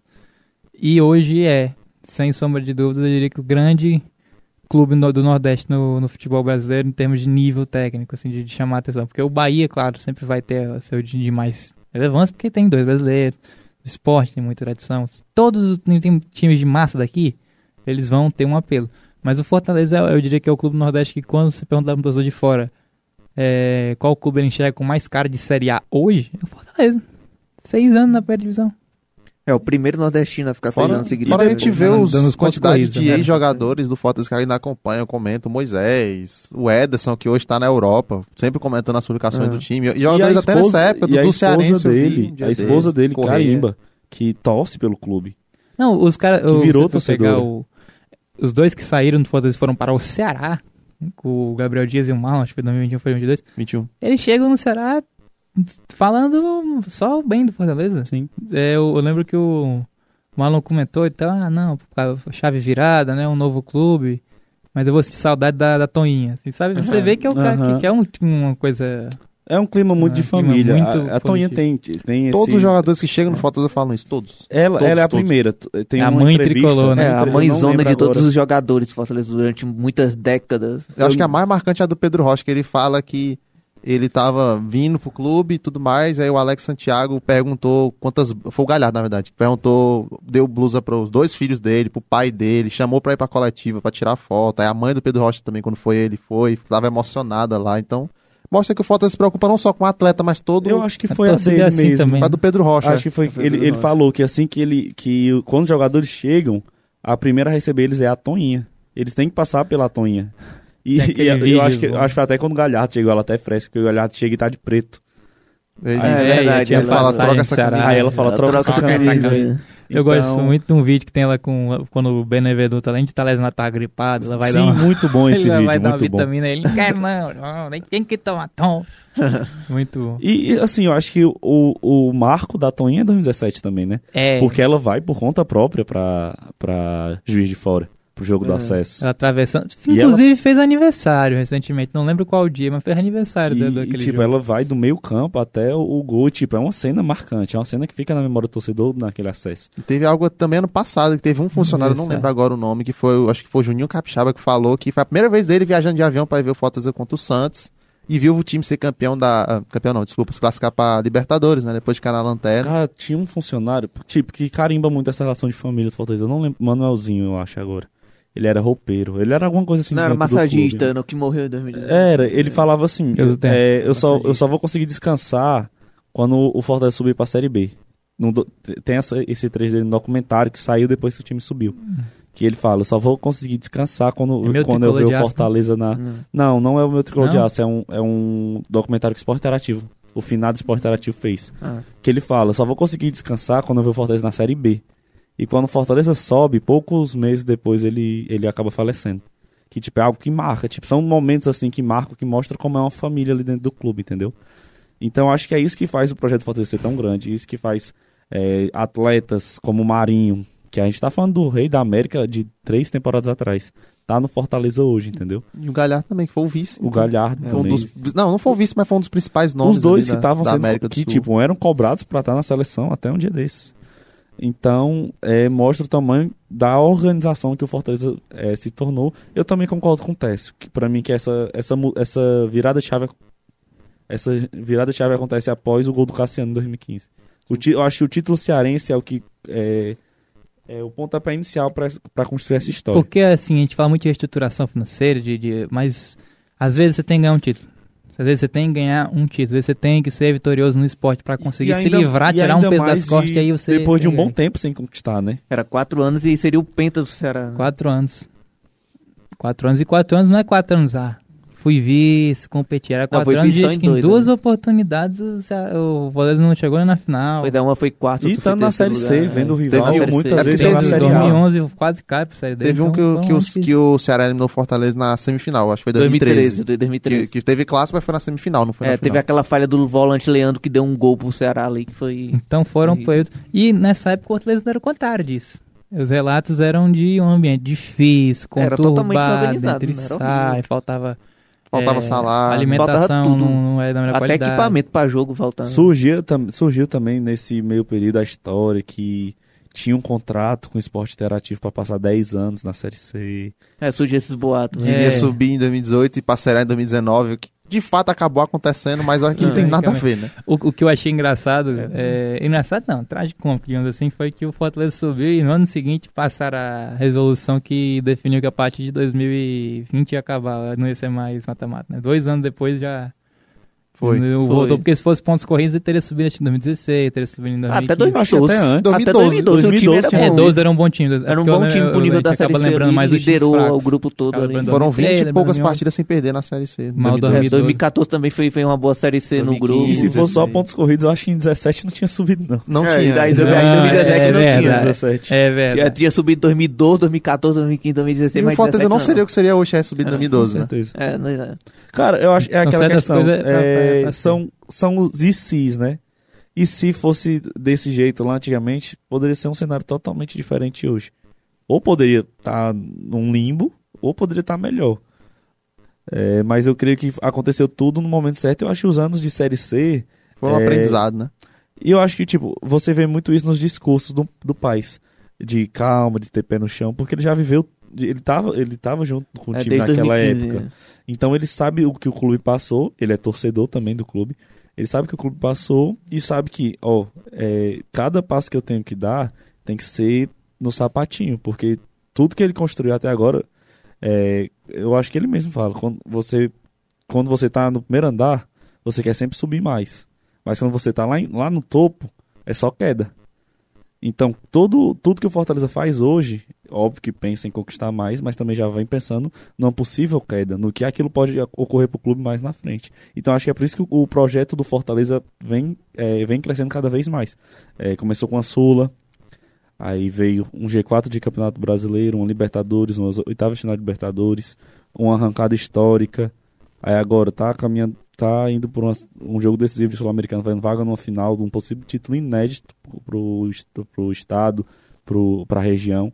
Então isso é fruto de muito trabalho e principalmente de tudo que colheu lá dos anos de Série C. O mais importante disso é o Fortaleza não esquecer Com do que certeza. aconteceu, porque assim, seria muito cômodo simplesmente fingir que nada aconteceu, esquecer do que aconteceu, mas tem uma frase que diz assim: se você esquece a história, você está condenado a repeti-la. Né? É. O Fortaleza teve os seis anos do jogo contra o Tupi, o Fortaleza fez questão de publicar, fazer uma arte, fazer uma lembrança, porque para não esquecer, né, do que aconteceu, de onde o Fortaleza veio e onde ele está agora. É, né, acho que foi isso que aconteceu com Santa Cruz, né? Esqueceu a história. Esqueceu né? a história voltou, e repetiu, fez de novo, né? É, repetiu. de, no- no- de novo, a mesma coisa. E até piorou, né? Ficou sem divisão agora.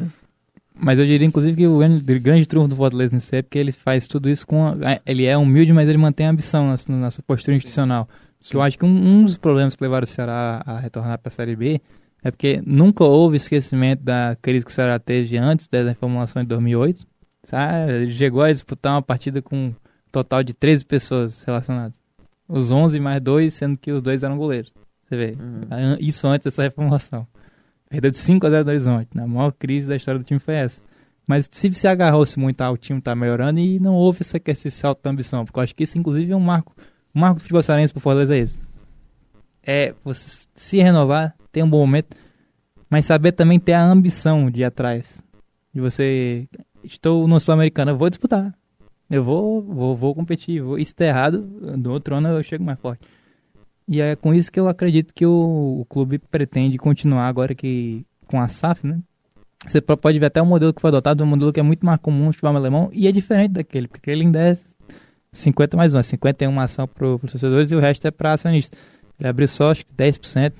E porque não é um tanto sobre vender o time, sobre. Se não me engano, são 15, 15%. É, é isso, 15. Não é nem tanto para vender o time, parece, é sobre potencializar uma Exatamente. estrutura que o próprio clube, os próprios torcedores, os próprios dirigentes, os próprios conseguiram reerguer e colocar onde está. E, e eu acho que o principal é a questão da transparência, né? Tudo que envolve Fortaleza é muito transparente e, tipo, sempre o torcedor tá muito envolvido. É tanto que se a torcida não quisesse, não viraria SAF. Houve, a- houve eleição lá, lá no- Sim, Foi foi, foi votação. É, se eu não me engano, foi tipo 5% que votou. Foram 19 votos contrários, 5 em branco, que me pega um pouco, né? Se eu se deslocar até o É, eu pra votar em em branco. branco Você na pega eleição de clube. Que foi, é. na verdade, uma pessoa. Uma pessoa, pessoa. que ninguém sabe quem foi, mas com, foi uma certe- com pessoa. certeza ele, tipo, ele foi só. Foi pra causar, né? É, Porque ele sabia que ia ser aprovado, aí foi e votou. Ah, Foi um só branco? Eu já- Um. Até, onde, só até um. onde a gente sabe foi só um. Rapaz, será que votou errado, não? É que não apertão votando. Eu também não duvidaria, Eu mas também, assim, eu tem- acho que, que foi pra causar. Com Foi certeza. pra aparecer. Eu acho, que assim, eu acho que até mesmo quem votou contra, eu acho que uma boa galera Não, al- votou alguns na... votaram contra por, por outras Não, razões, tudo bem. Não, sim, eu, eu Tem gente que é conheço contra, algumas eu conheço, pessoas que eram contra. que votou contra. Mas eu votou também creio que tem muita gente que falou, ah, vou votar aqui, vai ser aprovado, vou votar aqui só pra zoar. Pode Entendeu? ser também. sim. Uhum. Só pra, pra, pra dar um, não sei, É, unânime. pra- né? Se der errado, depois diz, ó, teve um pessoal que avisou. É, ok. E- É. Agora é o, pre- o presidente Alex, Alex Santiago, né? Agora, Pois é, já foi diretor, agora, né? mas- Tinha saído da função, mas agora vai ser o presidente. né? Enquanto o Marcelo Paes é o CEO, né? O Paes vai assumir a SAF e o Alex Santiago É, agora vai associativo. agora não, Clube. né? Até o final do ano ainda é o Paes, mas quando for a SAF o, o Alex Santiago vira presidente. Que eu acho que para mim é, é o maior acerto dessa SAF, Pois é. porque o Paes mantém a ideologia dele dentro do clube, sendo agora o, o CEO da SAF e e coloca o sucessor dele, né, que é o Alex Santiago. Eu acho que é a SAF mais confiável da história do futebol, né? Que eram pessoas que já estavam no clube, né? E torcedores comandando. Então, tem tudo pra dar certo.